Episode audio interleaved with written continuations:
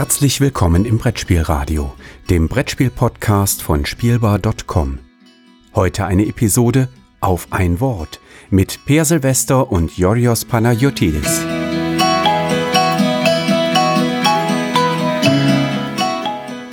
Willkommen zu einer neuen Folge von Auf ein Wort.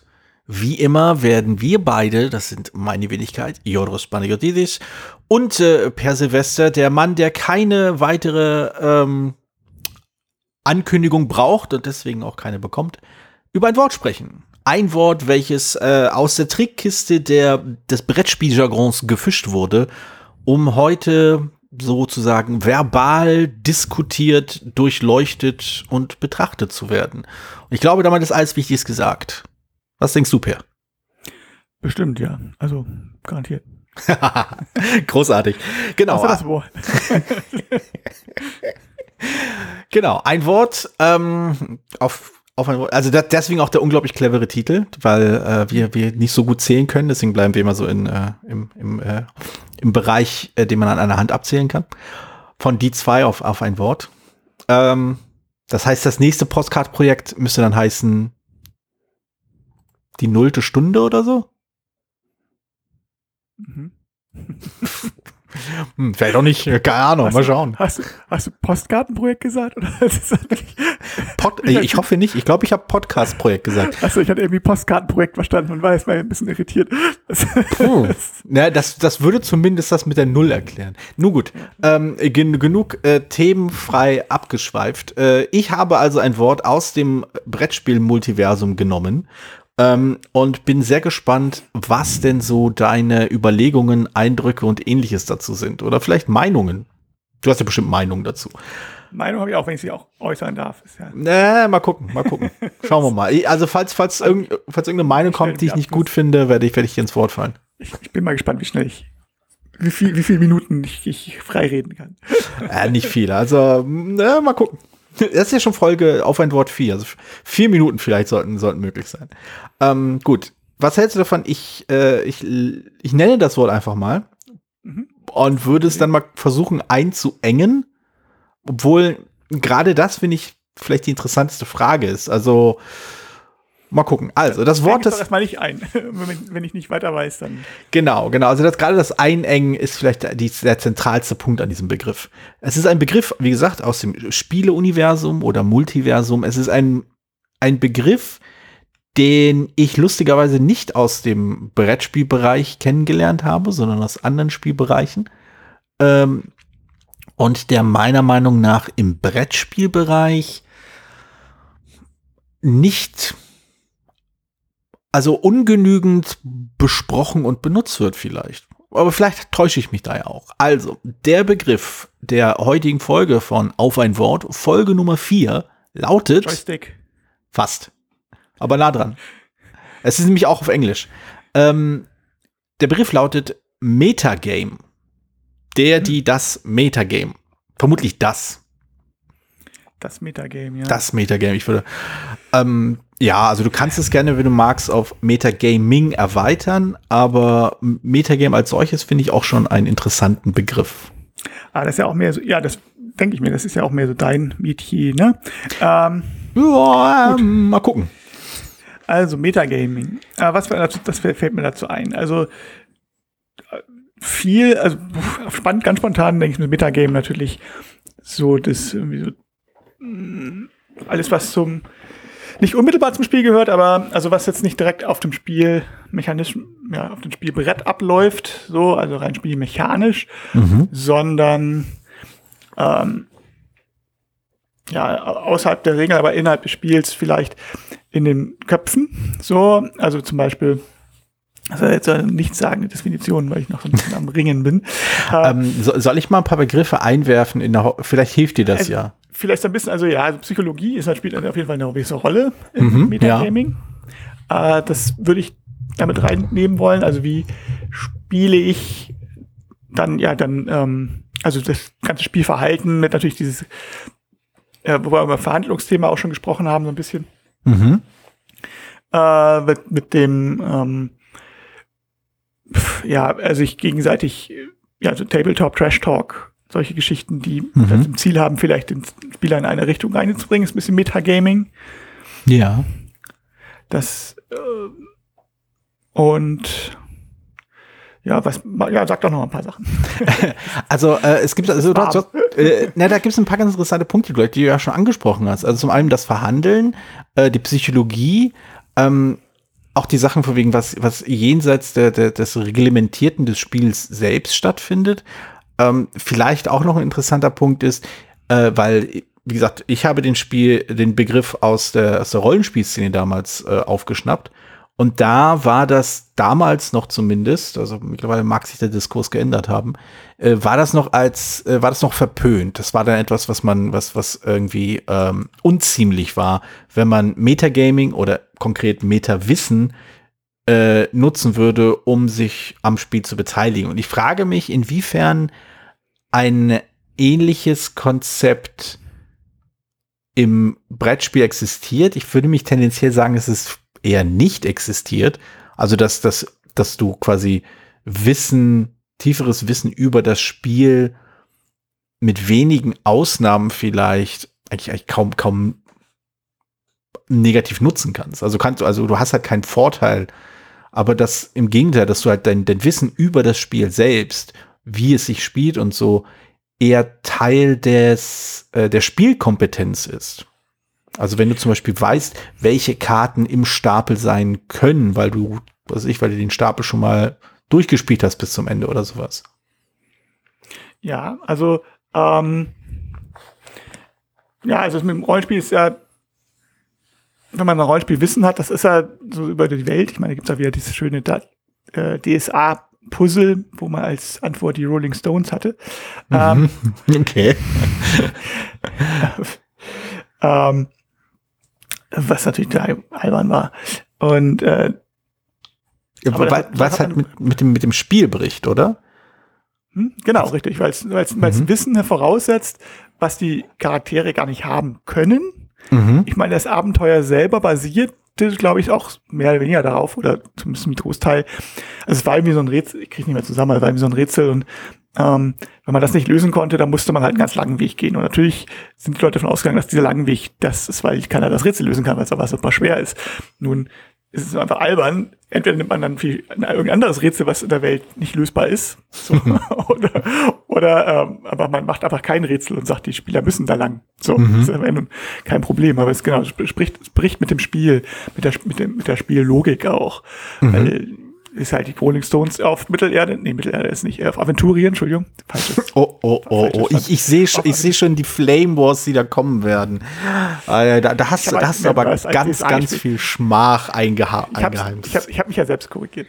Ja, hab, ah, äh, also Aventurien, ähm, nein, dass die Rolling Stones in Aventurien nicht existieren und äh, die Scheiß, die Charaktere das gar nicht wissen können und dann die Frage, selbst, also das Rätsel war auch sowieso beknackt hm. Äh, weil auch die Spieler das wahrscheinlich in der Regel gar nicht lesen können.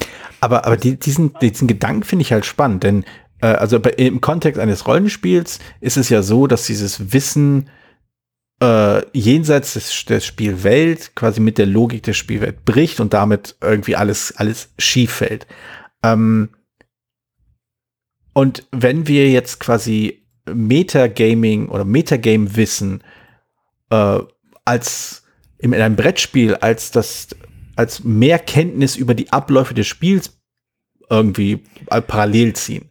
Also, dass ich weiß zum Beispiel, wie die Wahrscheinlichkeiten aussehen, dass ich weiß, welche Karten in welchem Stapel sich befinden können, dass ich weiß, äh, wie zum Beispiel, weil ich das Spiel oft genug gespielt habe, weil ich zum Beispiel weiß, welche Effekte passieren, wenn andere Spieler bestimmte Entscheidungen fällen und wie sich das dann quasi, wie, was dann, was das dann für Folgen haben kann im, im späteren äh, Spielverlauf das gilt ja generell bei solch, bei Brettspielen nicht als negativ. Das ist dann einfach nur jemand, der das Spiel kann. Ja, also wobei, also genau, ich wollte, da wollte ich eigentlich auch noch hinaus, ich wollte noch ein bisschen einen Bogen schlagen, noch einen ah, längeren Entschuldigung. Bogen schlagen. Entschuldigung. Macht nichts, okay. Also bei, bei Rollenspielen wollte ich nämlich noch mal kurz eine Sache, Sache noch ergänzen, nämlich dieses, es geht ja nicht nur um dieses Wissen, aber Rollen, äh, das, das verpönt ist, wie du schon richtig gesagt hast, aber was natürlich ähm, immer einen blinden Fleck hat, mhm. nämlich äh, es ist unmöglich, jemanden zu spielen, der klüger ist als man selbst. So. Uh, ah, hm, ah. Also, mit, also ähm, Moment. Nein, also es ist ein allgemeines Problem. Du kannst, äh, also bestimmte Sachen kannst du in einem Rollenspiel gut abdecken. Wenn jemand stark ist, haut er halt besonders gut zu. Das kann ich gut interpretieren. Dass jemand klug ist, du kannst natürlich trotzdem irgendwie würfeln, kann ich das durch meine Klugheit lösen? Oder mhm. der, der Spielleiter gibt ja bestimmte Tipps, aber du kannst halt nicht eine besondere Strategie machen. Das ist auch mal dasselbe Problem, was, ähm, was ich bei, äh, bei, bei Filmen auch immer ein bisschen kritisch oder Büchern immer ein bisschen kritisch finde, wenn die, äh, wenn die unglaublich intelligente Gegenspieler haben, also Moriarty oder so, mhm. ähm, im Film, weil das ist mal dadurch gekennzeichnet, dass die irgendwie alles wissen, wie alle Leute reagi reagieren. Mhm. Also, dass sie vorher schon sozusagen 15, 15 Züge vorausplanen, egal was sie machen. Mhm. Was ist halt Blödsinn. Das ist halt nicht Intelligenz. Das ist halt irgendwie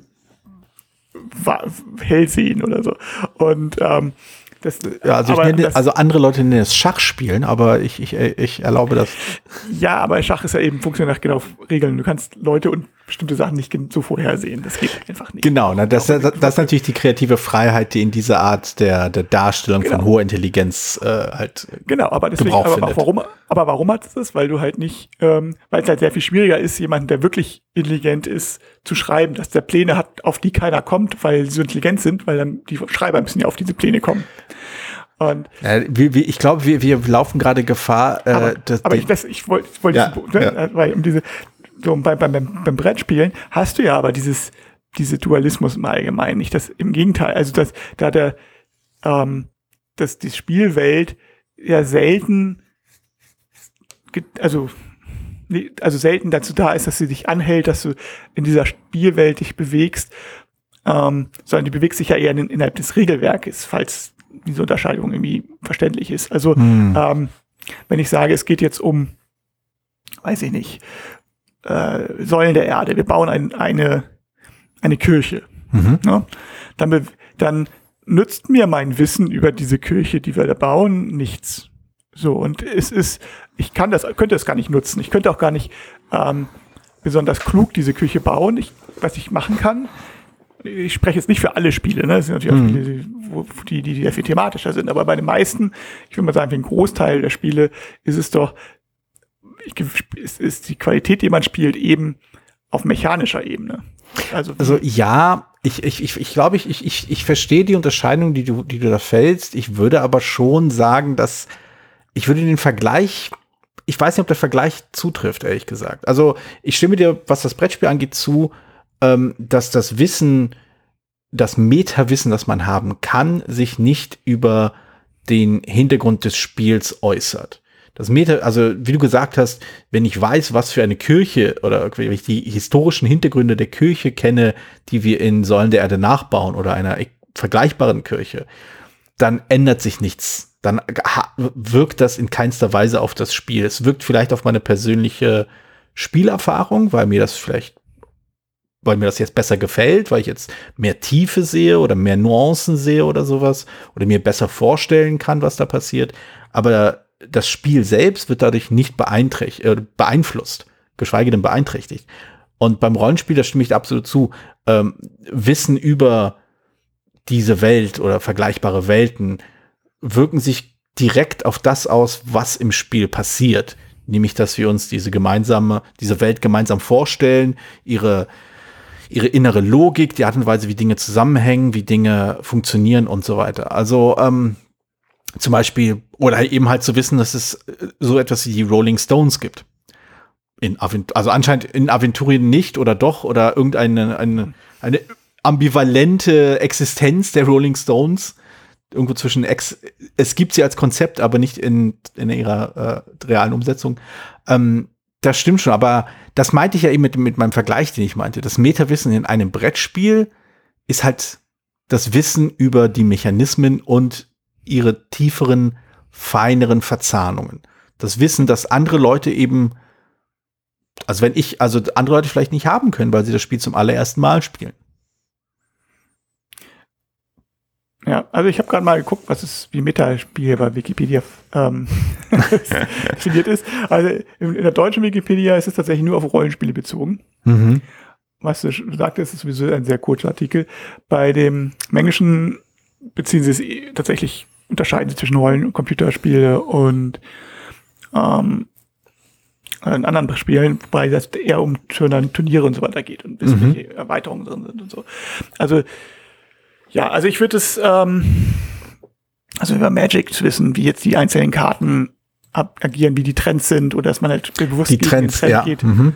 Dass man bewusst gegen den Trend geht, äh, bewusst gegen oder sagt, okay, viele Leute spielen so, ich spiele jetzt, ähm, das ist jetzt die Gegentaktik dazu. Und dann mhm. solche, solche Wellen. Das ist ähm, vielleicht deswegen auch nicht so ein Ding, womit ich mich so wahnsinnig auskenne, weil ich nicht kein so verkehrter Turnierspieler bin. äh, ja. Und, und äh, also ich würde Metagaming tatsächlich mehr benutzen, was weiß ich außerhalb des Spiels, was und wie spiele ich da. Vielleicht versuche ich auch mit nicht ähm, mit nicht spielmechanischen Dingen zum, zum, zum Ziel zu kommen. Und mhm. äh, das würde ich jetzt, das wäre halt auch Metagaming. Ähm, bis hin, ja genau, was ich vorhin auch sagte, also gerade bei, bei Diplomacy-Beispielen, ne, dass man hm. versucht, äh, ähm, also weil das halt so ein schönes Beispiel ist für, für extrem Metagaming-Terror. Ähm, also du äh, rennst damit natürlich offene Türen ein, aber ja, Metagame-Terror, Diplomacy, ja, stimmt schon alles. Äh, Kann ich unterschreiben. wenn die, äh, ja, also sagen, wir, wir sitzen ja noch zehn Stunden, wenn du jetzt nicht ähm, Uh. Wenn du den jetzt nicht angreifst, so, ne? Also das ist jetzt so. Ähm, Aber das, das finde ich, Moment, das finde ich, das finde ich gerade eine, spann, eine spannende Beobachtung, also ein spannendes Bild, das du da zeichnest. Da, möcht, da möchte ich, da möchte ich mal nachhaken. Und zwar ähm, die Spieldauer als Druckmittel, als Metagame-Druckmittel. Um, um mal ein weniger, äh, um, um mein anderes Go-To-Beispiel zu nehmen, mein, mein Lieblingsbeispiel zu nehmen, in dem Spieldauer als Druckmittel auf das eigene Spielverhalten Metagaming, wenn du so willst, äh, wirkt, äh, ist Innisch. Das, das äh, keltisch-irisch angehauchte, wahrscheinlich eher irisch als keltisch, äh, Spiel, in dem es. Gälisch ist, glaube ich, das Wort. Gälisch? Achso. Bunt.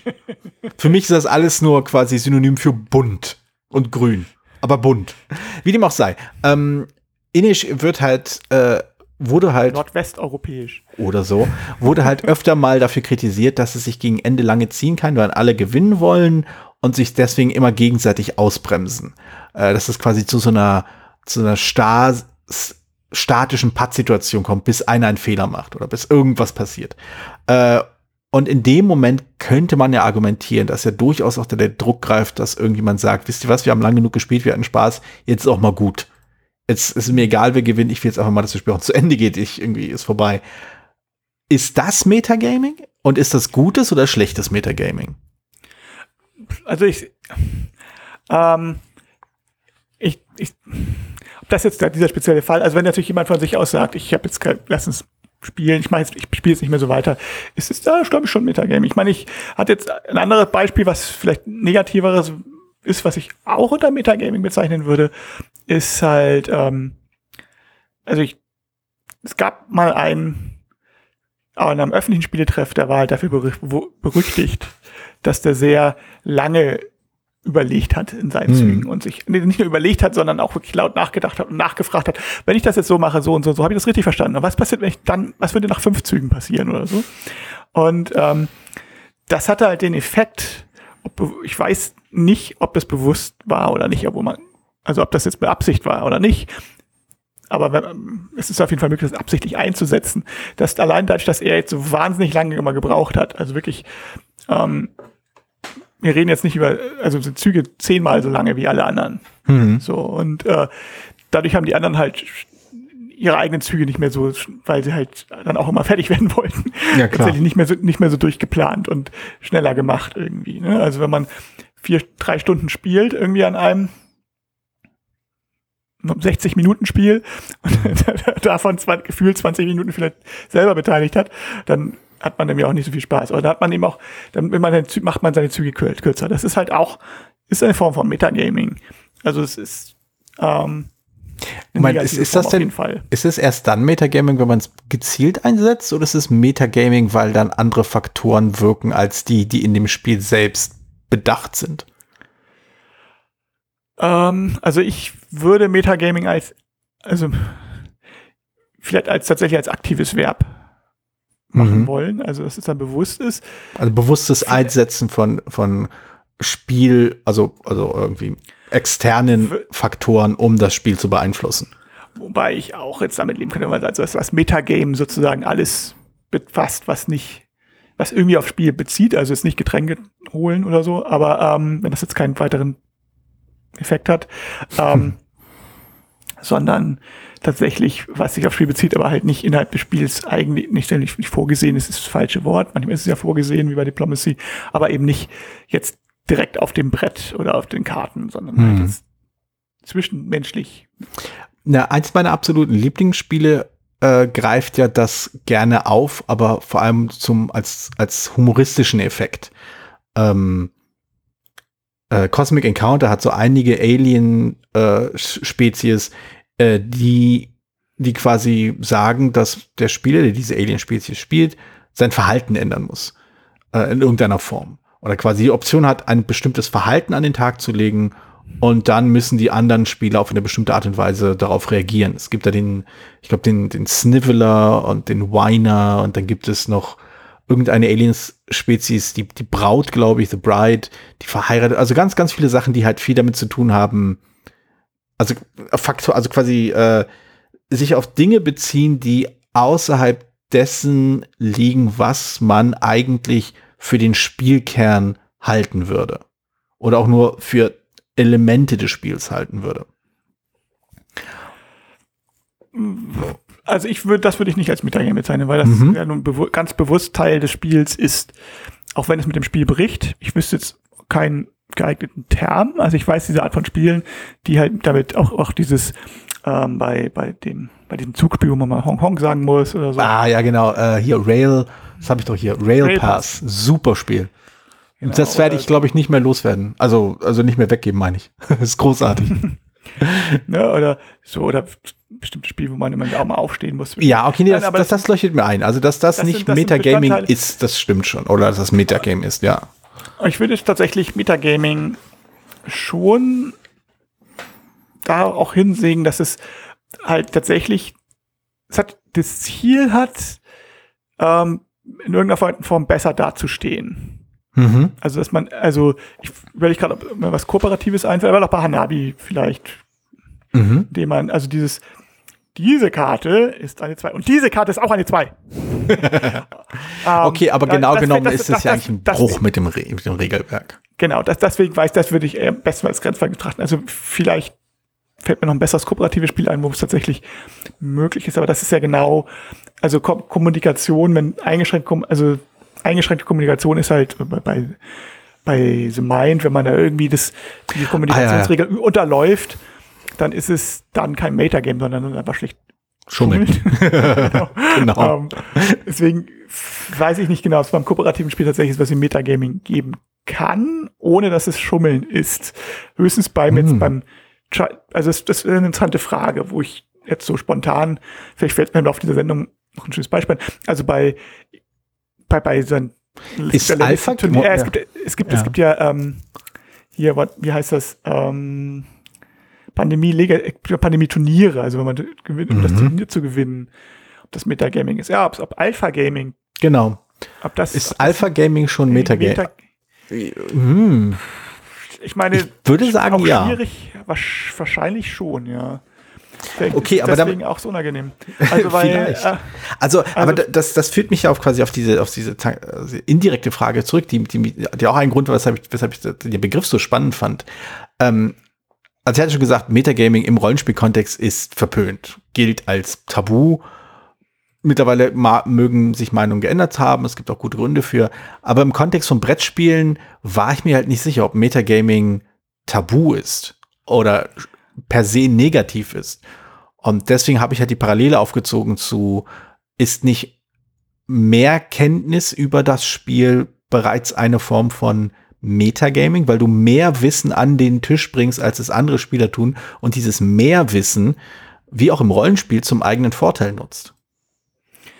Ähm, ja, also ich glaube, es, es hängt so ein bisschen, ich glaube, da ich, ich glaube, es, dieses höhere Wissen ist, Mhm. glaube ich, okay. Also wenn man ja praktisch das eine Sache ist, die sehr antrainierbar ist oder so. Also das, das fällt unter erfahrener Spieler. Ob du das jetzt äh, Mhm. bewusst auswendig lernst oder ähm, einfach viele Spiele spielst, so ist, glaube ich, jetzt nicht, oder, oder Stra- Strategie-Guides liest oder sowas, glaube ich, das finde ich, ist, ist, ist ähm, ich weiß nicht, ob das schon Metagaming ist.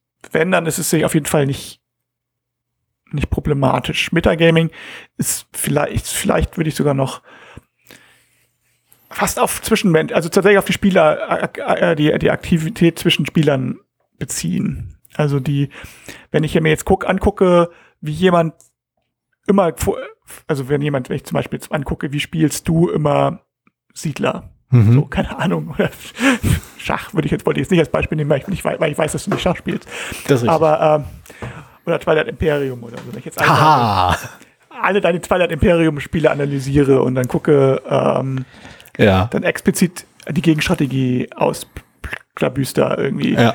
Äh, Ist das wahrscheinlich schon Metagaming, ist aber, glaube ich, ein bisschen, ist, ist aus anderen Gründen merkwürdig, aber ist, glaube ich, kein, ist, ähm, ist, glaube ich, wäre jetzt, glaube ich, nicht problematisch. Aber ich glaube, wenn das jetzt, ähm, wenn das, wo Metagaming problematisch wird, halt sind diese zwischenmenschlichen Sachen, wenn ich halt sozusagen quasi Druckmittel an, also bewusst oder unbewusste Druckmittel oder leichten, müssen ja nicht keine Druckmittel muss das jetzt nicht reichen, dass wir jetzt hier die Toiletten absperren und sagen, darf ich mir auf Toilette gehen, bevor ich Bis du deinen Zug gemacht hast, du darfst nicht weiter. Bis ich jetzt dieses Land erobert habe hier. ähm, das, so, solch, so, solche Level muss es ja nicht erreichen, ne? sondern Ja. es kann ja einfach, wie wir schon gesagt haben, ich mach, denke jetzt besonders, ich, ich versuche jetzt sozusagen, ich denke jetzt besonders nach oder ich rede laut bei meinem Zug oder ich mache mein, meine Züge irgendwie unangenehm für die anderen. Das ist, das, das ist, glaube ich, Also schon, da also ist die Grenze, da ja. ist, glaube ich, die Grenze überschritten, wenn es für die anderen gegen das Spiel wird. Und das ist halt, da sind die Grenzen auch ein bisschen fließend. Ich kenne auch damit zusammen, wie exzessiv man es betreibt, natürlich. Und das ist halt genau das Problem. Also für mich klingt das, klingt das so, wie du es beschreibst, dass Metagaming in seiner negativen Ausprägung im Brettspiel im Großen und Ganzen eine Form der Spielermanipulation darstellt. Also es ist nicht die eine Manipulation des Spiels, wie es halt beim Rollenspiel äh, der Fall wäre, sondern eine Manipulation der Spieler selbst. Dass du auf, in irgendeine Weise, auf, auf eine gewisse Art und Weise über die Abgrenzung, die das Spiel vorgibt, wegen, das ist eine Rolle, das sind seine Fähigkeiten, hinausgehst, um auf die Spieler derart zu wirken, dass sie sich halt, dass sie halt diese Züge machen und diese Aktion machen, die du haben willst. Also in, in, unter dem Gesichtspunkt wäre Alpha Gaming zu fast 90 Prozent Metagaming. Ja, wahrscheinlich, genau. Also, wo, ja, wobei es nicht zum Schaden von jemandem ist. Ich meine, es kann ja auch zum Beispiel sein, ich kann jemanden, weiß, ich kann jemanden bestechen oder so, dass das also richtig sagen, hier, pass auf, ich gebe dir Zehner, wenn du den Zug machst oder so. Was Okay, okay, und jetzt, und jetzt wird, so. genau. ne? Und So, jetzt wird es aber interessant, weil du ja vorhin Twilight Imperium gesprochen hast. Und das, ist- das ist nämlich der, die nächste Ebene, die ich auch super spannend finde, was das Konzept des Metagames angeht. Twilight Imperium ist ja eins der großartigsten Spiele aller Zeiten und wer anderes behauptet, hat keine Ahnung. Danke. Flame Wars bitte in den Discord-Kanal.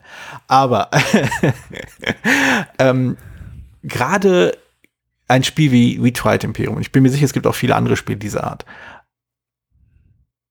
und auch einige, die ich gar nicht so doll mag, ähm, leben ja durchaus von der Art und Weise, wie Spieler sich versuchen, gegenseitig zu überzeugen, bestimmte Züge zu machen. Von wegen, hier, greif doch mal bitte nicht diesen Planeten an, den brauche ich diese Runde, ich ziehe danach ab und dann kannst du ihn haben. Oder komm, wir schließen uns zusammen und schmeißen jetzt den und den aus Mechatol Rex raus. Du schwächst ihn oder ich schwäche ihn oder was auch immer und dann äh, machen wir das. Mhm. Ist das Metagaming und ist das schlechtes oder gutes Metagaming, wenn es das, wenn es Metagaming ist? Äh, es ist, denke ich, auf jeden Fall Metagaming. Ich hatte auch gerade zum Beispiel, fiel mir auch gerade ein, wenn du gesprochen hast, ähm, dass äh, generell, wenn jetzt jemand immer, ah, ich bin ganz, ganz schlecht da, ich verliere sowieso und ich kann gar nichts und überhaupt Ah, nicht. der Das er. Sniveler äh, oder der Whiner. Der Whiner. Genau, aber, aber den gibt's ja nicht nur bei Cosmic Encounter, den gibt's ja Richtig. auch in Real Life. Ja, Ei oder Henne, Henne oder Ei, wer weiß das schon. ne? Und, ähm, und das Oder ja, genau, also solche, solche. Und das ist ja nicht immer ganz, ein bisschen, ist ja halt auch ein bisschen Trash-Talk, kann, kann man ja durchaus in den meisten Runden ja nicht verpönt, sondern in den meisten Runden ja, ja sogar ähm, gewollt oder zumindest mhm. Teil des Spaßes und Teil der, des gemeinsamen Erlebnis und Witze machen und so weiter. Da ist die Grenze natürlich dann immer schwierig. Auch das, ähm, das, das auf gegenseitige Aufstacheln oder hm. du sagtest, oh, greif mal den an oder komm, jetzt, der, der steht viel besser da und komm, lass uns den mal aufs Haus holen oder nein, hm. macht da schon wieder Punkte. So, ne? ja. Ähm, äh, oder ja, bei Siedler, ne, fängt das ja schon an mit, ähm, Du kannst dich mit ihm halten. Hin. Ja. Stell den Räuber doch nicht immer zu mir, stell ihn doch zu ihm, der hat am meisten Punkte, guck doch mal und so.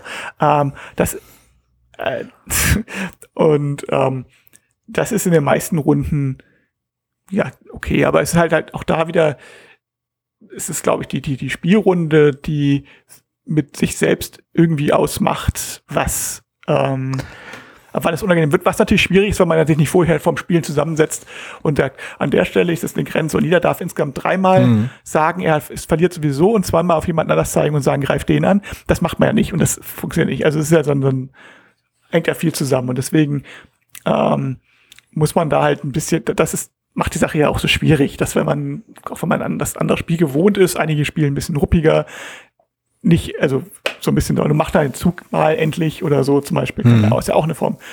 Ähm, das ist nicht, um es nochmal aufzugreifen, also der Grund, weshalb ich so, so ein bisschen rumgetänzelt bin bei dem Begriff, der negat, der, der verpönte Begriff aus dem Rollenspiel, ist die Tatsache, dass mittlerweile ich schon den Eindruck habe, dass Metagaming im Kontext vom Rollenspiel anders verstanden wird. Also gerade in der Indie-Szene äh, wird das Metagaming als zentraler Bestandteil, vielleicht der einzige Bestandteil des Rollenspiels gesehen.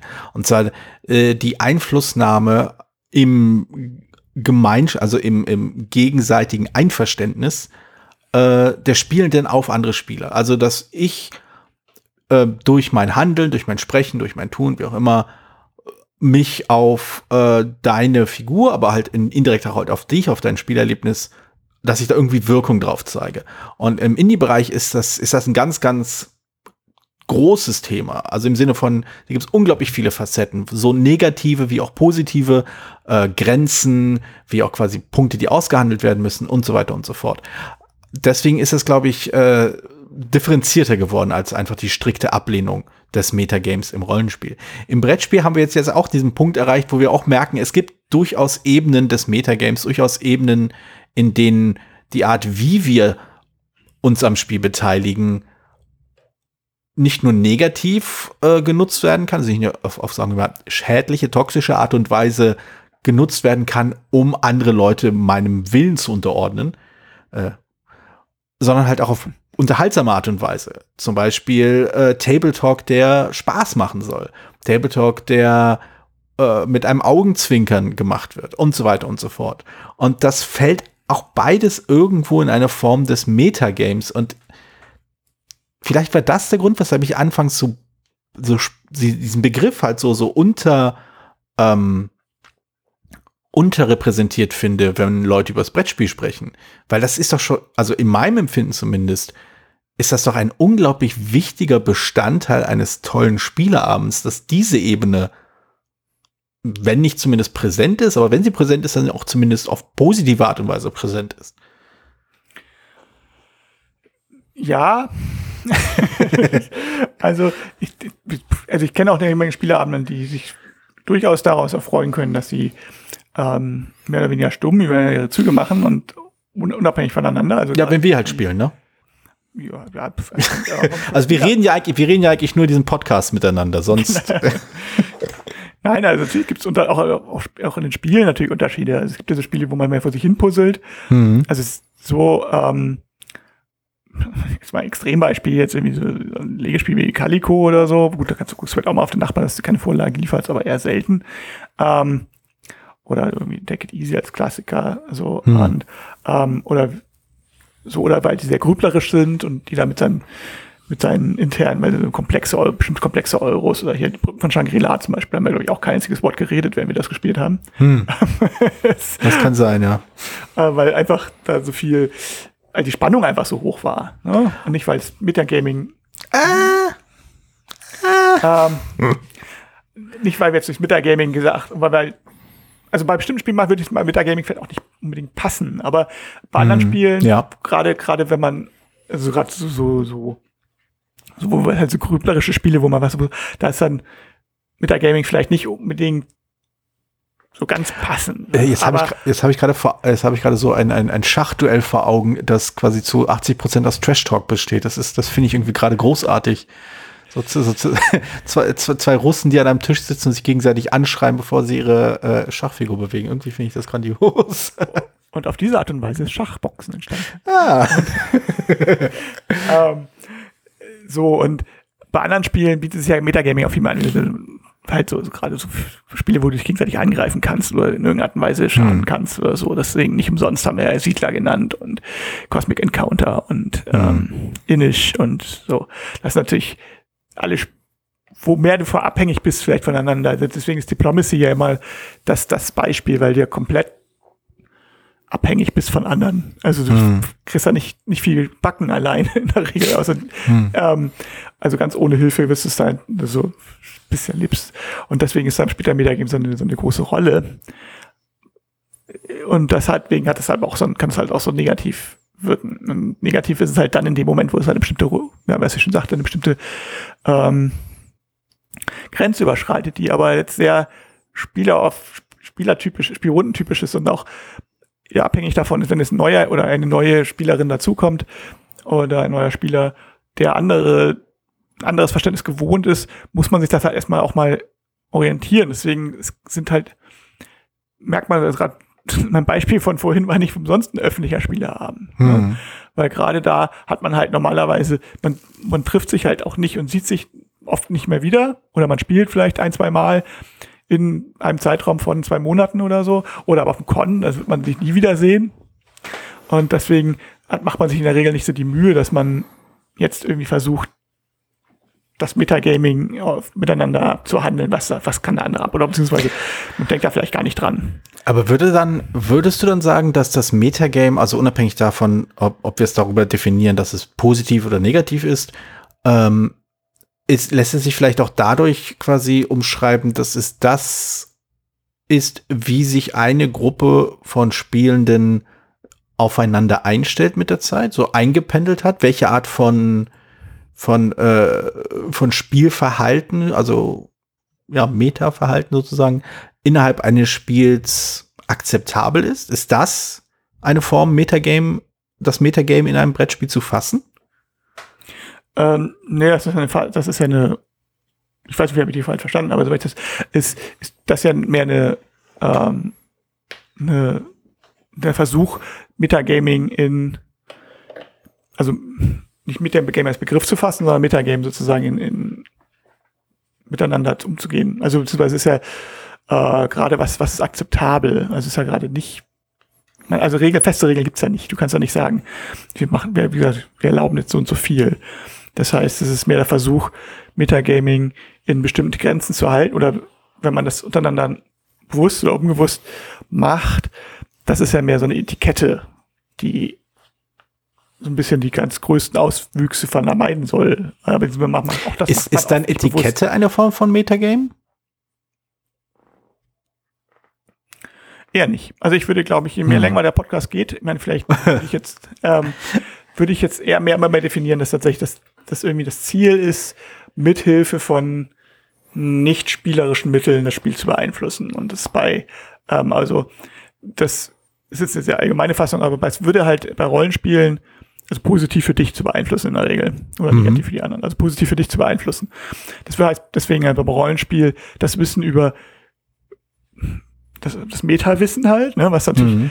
ähm, und vielleicht möchte ich das ganz kurz nochmal auch sagen, das halt umfasst halt so Sachen, dass diese Spezialisten, die man dann halt hat, wenn man zum Beispiel Mittelerde oder Aventurien spielt, dass sie halt wirklich jeden Stein Aventurien oder Mittelerde kennen und sagen, ah, das kann nur das und das sein oder hier in dieser Situation, das ist bestimmt Ja. dieser oder ich habe, das ist dieser Zauber oder das ist dieses Gegner und ähm, was die Charaktere vielleicht nicht unbedingt wissen und dann entsprechend darauf anregen oder wenn man halt, ah, der hat sich bestimmt nur unsichtbar gemacht. Oder Er könnte sich auch teleportieren können. Nein, ich weiß, der, sagt, der kann das noch nicht, der kann sich nur unsichtbar machen. Das heißt, er ist unsichtbar. Ich schieß mal auf ihn. so. Das, ähm, Aber das, Ne? das, das, aber das, ja. das, ne? und, und während im Spiel, Brettspiel, halt diese, das Metagame, dieser Vorteil in der Regel da, darauf basiert, dass man die anderen Spieler beeinflusst. Also auch mhm. Ich denke, ähm, es gibt vielleicht auch andere Möglichkeiten des Metagames, aber die fallen mir jetzt nicht ein. Also was jetzt nicht, was ist, was jetzt nicht Schummeln ist, ne? Also ja. Kartenzinke oder so, das ja. natürlich könnte man auch als Metagame mit sein, aber eigentlich ist es. Ähm also einer der der Standardwitze, die wir äh, äh, in meiner Spielrunde öfter mal äh, bringen, einfach so. Wäre bestimmt auch wieder eine, eine interessante äh, Studie wert. Ähm, ist, dass wir halt äh, immer sagen, dass wir Strategy Guides gelesen haben, bevor wir dieses Spiel, von dem wir vor 20 Minuten noch gar nicht wussten, dass wir spielen würden, äh, dass wir die gelesen hätten. Was halt lustigerweise doch, was ich halt jetzt, wo du es beschreibst, mit wegen, ach, das, wo diese Parallel mit dem Rollenspiel äh, näher beschreibst, ähm, wo ich dann merke schon, doch, ja, das ist ja genau das, ne? Das ist ja, wenn ich die Strategy Guide, wenn ich die Strat den Strategy Guide zu einem Spiel gelesen habe und dann mit anderen Leuten spiele, hat das dann doch wieder was von diesem Metagaming, oder? Hat es dann doch wieder etwas von wegen, das muss der und der Stein sein, denn ich, ich habe in dem so und so Buch gelesen, äh, dass es hier 500 Meilen breit nur diese Arten von Steine gibt. Also ich glaube, ja doch, ich glaube schon. Aber ich glaube, es ist eine akzeptierte Form von Metagaming. Aber das denke ich doch wahrscheinlich schon Metagaming, weil das, ähm, also wenn ich jetzt sage, Öffnungsstrategien zu lernen, also hm. es gibt, ja, äh, ähm, bei bestimmten Spielen ganz, also jetzt, ich meine jetzt nicht Schach, sondern tatsächlich auch bei so, so Spielen, wo du was Bestimmtes äh, herstellen musst, also Engine Builders oder so. Mhm. Ähm, wenn das nicht zufällig ist, was am Anfang kommt, dass man dann weiß, ja, es macht schon Sinn, auf diese Art und Weise zu fangen. Ich meine, hier bei, bei, bei, oder bei Spielen wie bei ähm, Race to the Galaxy zum Beispiel, wo man sagt, es gibt diese fünf, ich habe keine Strategy Guides gelesen dazu, aber es gibt irgendwie fünf Standard-Taktiken oder so. Und wenn man mhm. dann darüber liest, welche davon wann Sinn machen, dann ist das eine Form von Training oder eine Form von Metagaming, denke ich schon. Aber noch extremer ist natürlich sowas bei, was wir auch gesagt haben, schon mal Magic oder sowas bei, bei, bei oder, oder Net, Netrunner oder sowas, wenn ich jetzt weiß, äh, man wahrscheinlich mehr Magic als Netrunner. Aber wenn ich mich damit genau befasse, welche Karten hat, gerade bei Turnieren oder wenn ich mit keinen Leuten spiele, welche Karten spielt der normalerweise oder wie spielt der, oder wenn man sich auf seinen Gegner vorbereitet oder wenn man sagt, ist momentan ähm, es gab da so im Englischen mit Crook, glaube ich. Wenn man also es gab, gibt, ich hatte das mal gelesen, ähm, bei, bei Dame ist das halt tatsächlich interessant, dass die versuchen, da, weil Dame natürlich, dadurch, dass es noch sehr viel mehr weniger Möglichkeiten gibt als bei Schach, mhm. wenn man spielt, gibt es halt sehr viele Unentschieden da beim im Dame-Spiel. Und, ja. ähm, und äh, die ersten drei Züge werden mittlerweile auch zufällig gemacht und so. Aber es gibt immer mal wieder, wenn sie, sie versuchen halt immer wieder, oder ein Teil des, des der Profis, der Profis versucht halt immer Situationen zu lösen, sozusagen sagt, okay, in dieser Situation, und wenn man dann findet dann raus, ah, da kann man sich so und so lösen und dann gewinnt man. Und wenn mhm. man das sieht, wenn man das rausgefunden hat, dann bleibt es halt irgendwie crooked oder Cook oder Crook, irgendwie also was heißt das, glaube ich, mhm. war der Begriff dafür.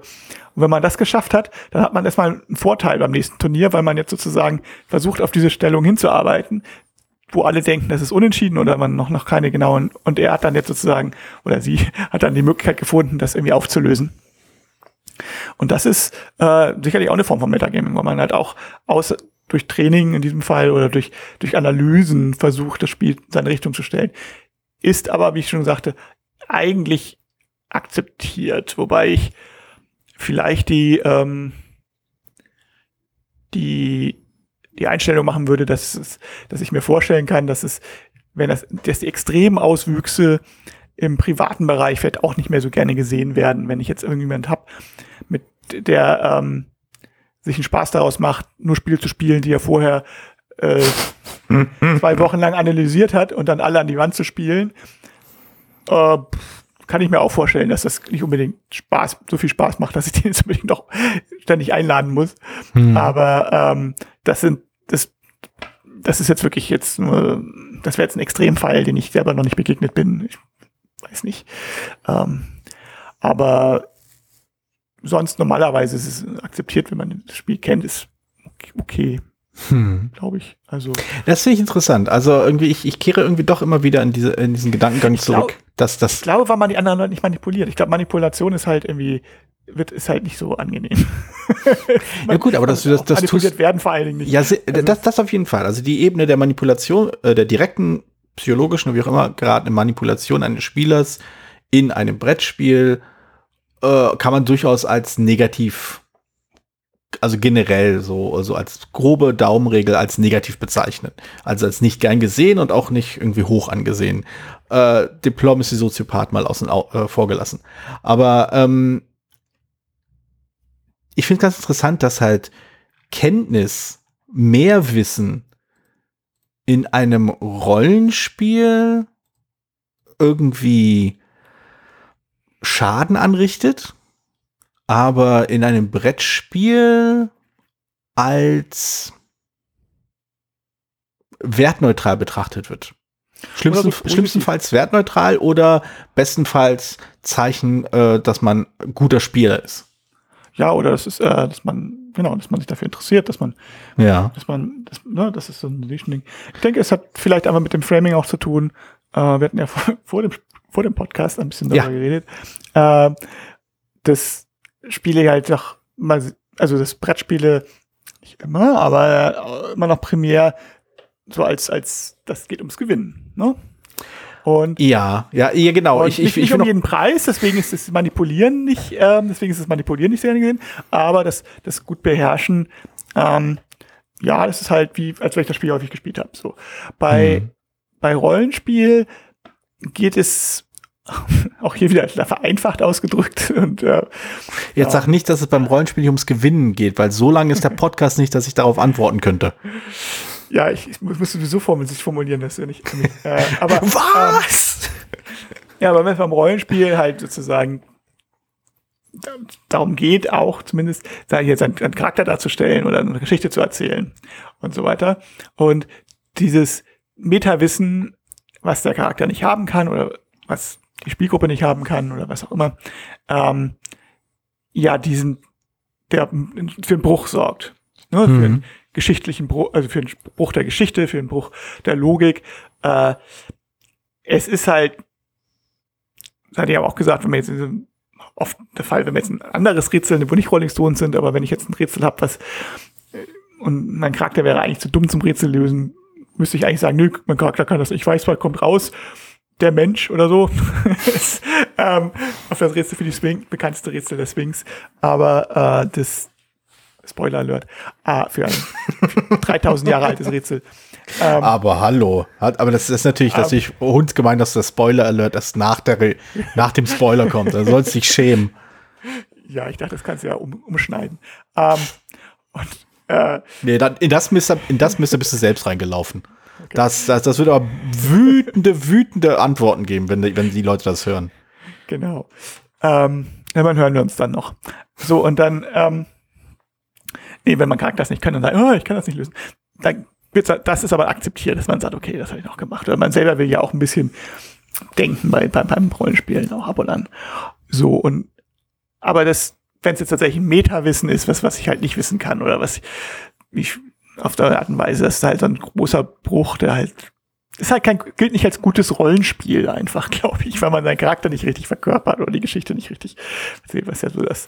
Also ich denke, ich denke, du hast, du hast durch, also dass, dass du den Begriff mit dem Framing aufgegriffen hast, vorhin, äh, ich glaube, das trifft ja schon ziemlich gut. Es geht also das, das Framing, äh, welches halt suggeriert, was Ziel des Spiels ist, was, beziehungsweise was Ziel der Spielaktivität ist, ähm, also bringt ganz viele Folgen mit sich, also Folgeüberlegungen mit sich. Und darunter würde dann auch das Konzept des Metagame fallen und die Frage, an welchen Punkten aufgrund des Framings des Spiels oder der Aktivität vielmehr äh, das Metagame halt bricht, äh, inkompatibel ist mit dem, wo, warum wir hier spielen und wo es nicht inkompatibel ist. Und ich würde halt immer noch dazu tendieren, das Mehrwissen über ein Spiel, das hast du ja auch äh, kurz angesprochen, äh, die Leute, die halt ein Spiel trainieren, damit sie dann beim nächsten Mal äh, ne, auf jeden Fall gewinnen, ähm, das würde schon darunter fallen. Das, also, dass, dass das Mehrwissen durchaus eine Form des, des Metagamings ist, welches sich negativ auf das Spielerlebnis auswirken kann. Und äh, weil, also ich merke es an mir selbst, dass ich eine unglaublich hohe, also unglaublich geringe Motivation habe, ein, ein ein Spiel zu spielen, bei dem mehr Erfahrung bedeutet, dass man halt bessere Züge hat oder hö höher punkten kann. Wenn ich das halt gegen Leute spiele, die das Spiel viel öfter gespielt haben als ich. Also Race for the Galaxy zum Beispiel, das habe ich vielleicht eine Handvoll Mal gespielt. Ich habe wenig Interesse daran, es mit jemandem zu spielen, dessen Lieblingsspiel es seit zwölf Jahren ist oder wie, auch, wie alt es auch immer sein mag da fehlt mir wirklich die Motivation, weil so wie das Spiel sich framet, so wie die Aktivität geframed wird, wegen der Wettstreit, wer die meisten Punkte bekommt, und wenn ich halt weiß, dass jemand anders so viel mehr Metawissen über dieses Spiel hat als ich, dann fühle ich mich da doch ein bisschen fehl am Platz. Ja, also ich meine, wenn es die, wenn es tatsächlich die Auswirkung hat, dass das, dass das Spiel dann so wirklich sehr asynchron wird von den Zuständen. Das ist aber bei vielen Spielen, ist ja der Wettstreitcharakter dann auch nicht mehr gegeben. Ich meine, es ist dann ja. auch, ist ja, wenn, das, wenn ein Schachspieler irgendwie ein Großmeister jetzt gegen einen Anfänger spielt, da hat, da hat keiner von den beiden Spaß. So. Außer es ist jetzt tatsächlich bewusst eine Lernpartie oder ich zeige dir jetzt genau. Ne, also ich habe wenn ich meine Strategie also ich lese ja normalerweise keine Strategie Guides, aber wenn ich tatsächlich mal irgendwo eins lese und dann würde ich das halt auch in einem Spiel vorher, also tatsächlich ähm, sagen, wenn ich das, also ich habe die, die Punkte, habe ich gelesen, sollen wohl ganz gut sein. So, mhm. ne? also ein bisschen, so, so für mehr reicht es dann ja meistens auch nicht, aber äh, dann allein damit man auch irgendwie alle auf dem selben Stand sind, weil das gibt, weil dann sonst, also ich, das Gewinnen an sich ist ja nur auch dann, also meiner Meinung nach jedenfalls, aber es, da gibt es ja irgendwie auch andere, aber meiner Meinung nach nur dann interessant, wenn es auch irgendwie unter einigermaßen gleichen Bedingungen ist. Wenn ich jetzt hier sage, oh, ich bin jetzt hier, ich habe jetzt, das weiß ich nicht eigentlich, du spielst kein Skat, oder? Ähm, äh, ich spiele kein Skat, das ist richtig. Genau. ich, ich bin nämlich kein alter Mann in der Eckkneipe. Bin ich auch nicht. ähm, hab ich ich habe halt damals, als ich Abitur gemacht habe und gesegelt bin, sehr viel Skat gespielt. So, ich meine, das ist jetzt auch schon 20, 30 Jahre her. Ähm, und 20, ja, 20 und mehr Jahre her. Und äh, wenn ich jetzt, aber wenn angenommen, ich würde dir jetzt Skat beibringen, dir und Vincenti meinetwegen, um meinen mhm. willkürlichen Namen aus unserer Spielerunde zu nennen. Ganz Richtig. natürlich. Der auch ke kein Skat spielt, von dem ich, also, äh, dann wäre jetzt mein Impuls nicht zu sagen, ich bringe das jetzt bei und dann, haha, jetzt habe ich ja gewonnen, huhuhu, sondern ich versuche natürlich, ich habe ja verfolge dann ein anderes Ziel. Ne? Und äh, das, daher habe ich keine Freude dran, dann zu sagen, ich ich würde da nicht das nicht beibringen, damit ich jemanden habe, den ich in Grund und Boden spielen kann. Also es ist wie, ein bisschen wie, und ähm, jetzt, gleich kommt es vielleicht ein bisschen kurz ineinander, aber ich jetzt mit Kindern spielt man ja auch nicht, um zu sagen, haha, jetzt habe ich jetzt, spiele Schach mit dir, damit ich, damit ich jetzt endlich mal gewinne, sondern, sondern äh, ich bin ja, ja, ist, das, das erinnert mich an diese tollen Sätze von Leuten, die meinten, man muss Kinder, Kinder müssen auch lernen zu verlieren. Ich immer denke so, aha, ja, ja, macht ihr mal. Aber ich habe hier, glaube ich, das, ich habe, glaube ich, den perfekten Satz gefunden, um mal auf den Punkt zu bringen, warum man eigentlich spielt. Und äh, da wir schon wieder an der Stundengrenze kratzen, äh, werden wir einfach mal knallhart aufhören müssen danach. Und äh, das ist jetzt meine Form des Metagamings dieses Podcasts. Äh, ich zitiere: äh, der, äh, der Philosoph äh, hat hier äh, ein, eine quasi eine, eine Rolle eingenommen. Äh, Johann M. hat hier eine Rolle eingenommen, äh, durch die er spricht. Und ich zitiere was, warum wir spielen. Äh, zu kämpfen mit dem Feind, ihn zu verfolgen und zu vernichten und sich zu erfreuen an dem Geschrei der Weiber. Ich denke, das fasst ganz gut zusammen, warum wir spielen und warum das Metagame für uns so wichtig ist. Und warum wir trainieren, ja. Oh, vor allem das. Genau. Also gut. Nee, äh, absolut einverstanden dafür, dass ich ja mit diesem Begriff nicht so viel anfangen kann. Ah, ähm, das tut mir natürlich leid, dass ich dann, das, dass ich dir den an den Kopf geworfen habe. Äh, wie ich am Anfang ja gesagt hatte, auch mich nicht so auskenne damit. Haben wir, ja, können wir, können wir doch noch ein, zwei Worte sagen können. Gerade so. Wir haben es gerade so geschafft. Wir haben, wir sind über die notwendigen 30 Minuten gekommen, ganz knapp und dann. Ich hoffe, unsere Hörer sind nicht allzu sehr enttäuscht. dass es so ein kurzer geworden ist. Okay, super. Dann äh, sehen, äh, sehen uns auch, aber wir hören uns vor allem äh, für Auf ein Wort 5. Und da hast du da ein Wort für mich. Auf ein Wort 5, Apollos Rache. Genau. Genau. Aber, aber wir sollten bessere Untertitel für diese Folgen finden. Apollos Rache finde ich großartig. okay, bis dann. Bis dann. Tschüss. Vielen Dank, dass du diese Episode von Brettspielradio auf ein Wort gehört hast. Falls du dich mit uns austauschen möchtest, dann findest du uns auf Twitter. Peer unter König von Siam, Jorios unter Joe Dizzy. Außerdem gibt es eine tolle Community rund um das Beeple Brettspiel Blogger Netzwerk. Hier nutzen wir Discord für den Austausch mit Hörern, Lesern und Zuschauern. Falls du ebenfalls dazu stoßen möchtest, klicke auf den Einladungslink in den Show Notes. Natürlich kannst du uns auch gerne Sprach- oder Textnachrichten zukommen lassen. Dazu erreichst du uns unter 01590 55 11 223. Bis bald, wieder hier bei Brettspielradio auf ein Wort.